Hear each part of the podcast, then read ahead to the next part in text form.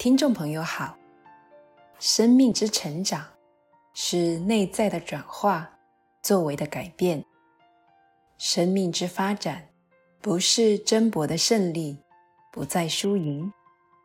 在生活的历程中，我们要不是因缘缘生的智见，开展自利利他的群我关系。本集节目，我们将与您谈谈。为自己的生命找出路这个主题，欢迎收听。人生很短暂，仅仅几十年而已。相信年纪愈大的人对此体会愈深。所以，奉劝诸位朋友，真的要好好把握人生，认真为自己的生命找出路。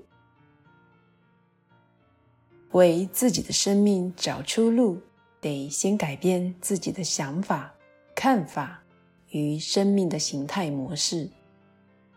帮助别人有时得用到钱，做这个不必花钱，但是我们有为自己做吗？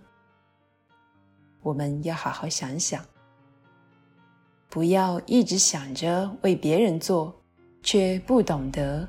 为自己做。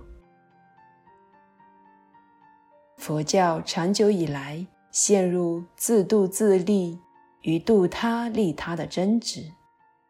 南传上座部所谓的小乘，追求解脱涅槃，涅槃后就不再来。大乘菩萨道因此予以批判，认为此种涅槃只是自度自利。他们不要这种涅槃，他们要利益众生，大悲心度一切，着重于利他度他。但我们想想，如果没有自度自利的基础，是能凭借什么来度他利他呢？反之亦然。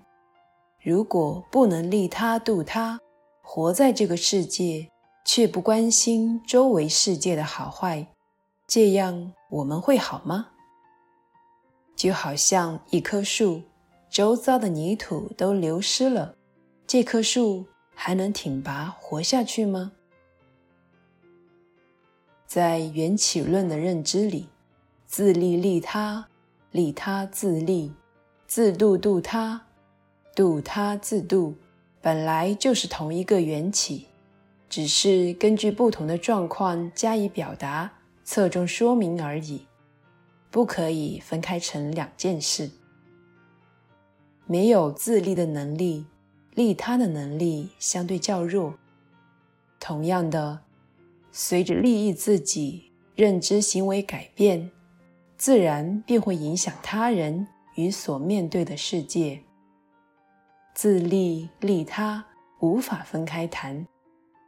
争论先自利或者先利他，或者以利他为重或利己为重的，都是偏执偏见，没有意义可言。在世尊的教导上，并没有小乘大乘的差异，也没有自利利他的分别。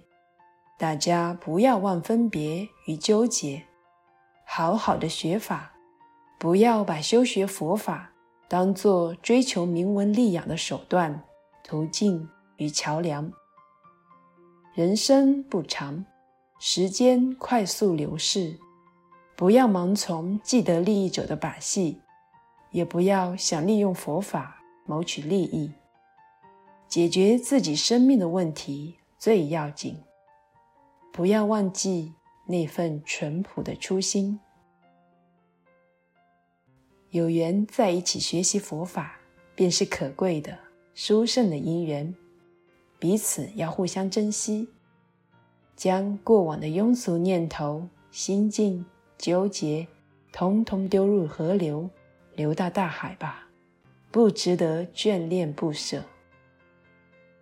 学法的佛弟子，必须单纯、淳朴一点。希望有缘相见的时候。大家已经是解脱圣弟子了。本集节目整理自二零二三年九月三日，随佛长老在北投内觉禅林为马来西亚和台湾的法工开示的部分内容。欢迎持续关注本频道，并分享给您的好友。您也可以到中华原始佛教会网站浏览更多与人间佛法相关的文章。谢谢收听，祝福您。